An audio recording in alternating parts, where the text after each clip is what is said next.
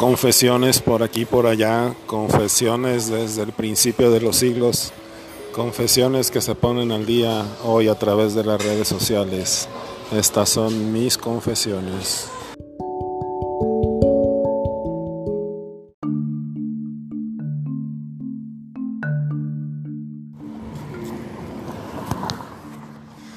Bueno, Antier, un amigo, un nuevo amigo de una biblioteca,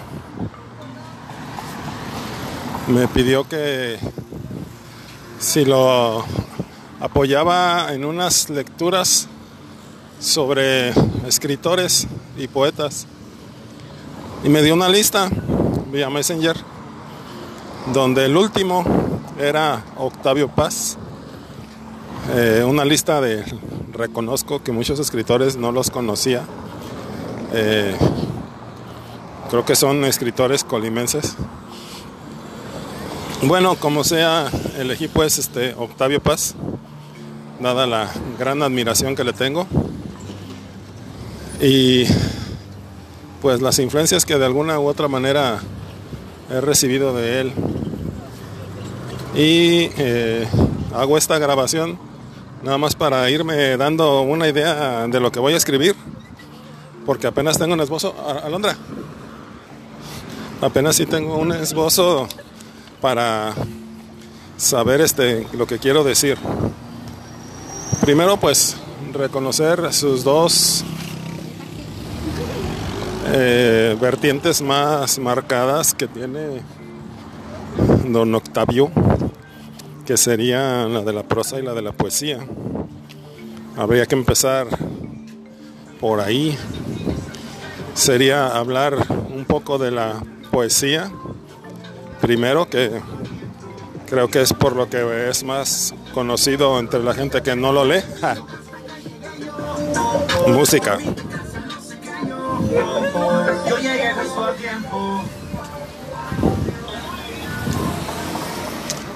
Entonces, como venía diciendo, hablar de la poesía, bueno, hablar de Octavio Paz sería para mí, en esta ocasión que me piden ayuda, no hablar de su biografía, no hablar de su obra, porque ambas las desconozco, abarcan demasiado para mí, que no soy un estudioso, apenas sí soy un lector muy amante de sus letras y hasta ahí llega mi conocimiento a esa veneración y ya. Obvio es que se ha hablado de Octavio Paz muchísimo y no voy a ser yo quien agregue algo a esa vastísima obra de comentarios. Entonces, entonces este mi opinión pues sería eso, más que un estudio acerca de la influencia, no de la obra, de la influencia que ha tenido en mí Octavio Paz y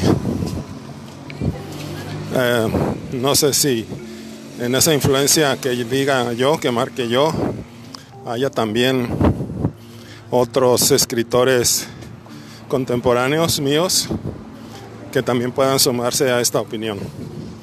Pero bueno, de eso voy a hablar, de mí, de lo que he recibido yo como influencia de Octavio Paz.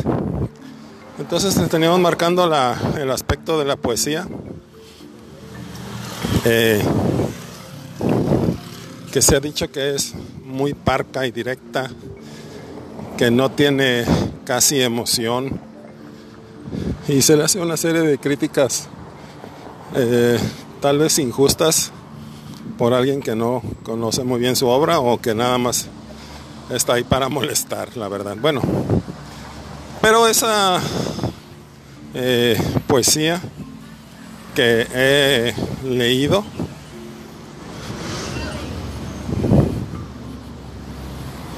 estoy pensando mm,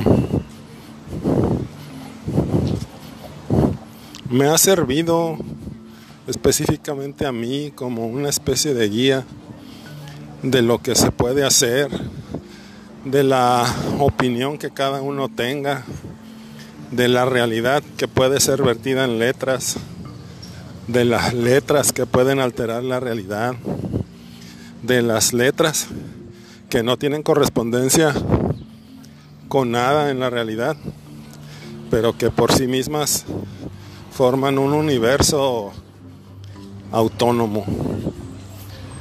Podría decir eso ahorita ya después tal vez cambie y aumente mi opinión, pero eso es lo que pienso ahorita.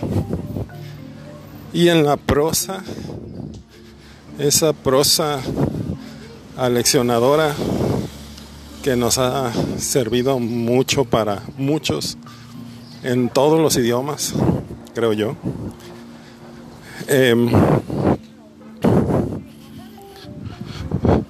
para mí me alienta a pensar y a digerir lo que me presenta la realidad, ya sea en manifestaciones artísticas, manifestaciones políticas y sobre todo, obvio, literarias. Y en el propio pensamiento particular de mío, es decir, eh, me quedo pensando en, en, en, que la lectura de los ensayos de Octavio Paz primero me, me arrojan esa capacidad de interpretar la realidad, el todo que, que tenemos que tenemos este todos los seres humanos. Y por otro lado, fue una gran lección para escribir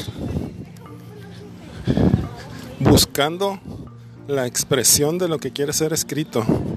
Yo creo que eso sería lo más importante. Buscar las palabras que queremos decir y no simplemente dejarnos ganar por lo, que las palabras quieran expresar.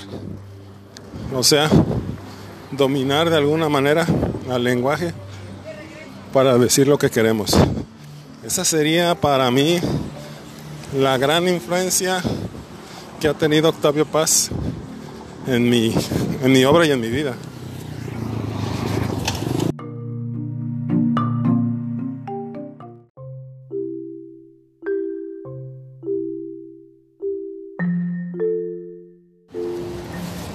Gracias por haber escuchado una confesión más.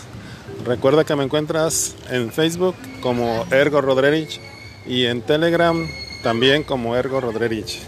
Ahí te espero.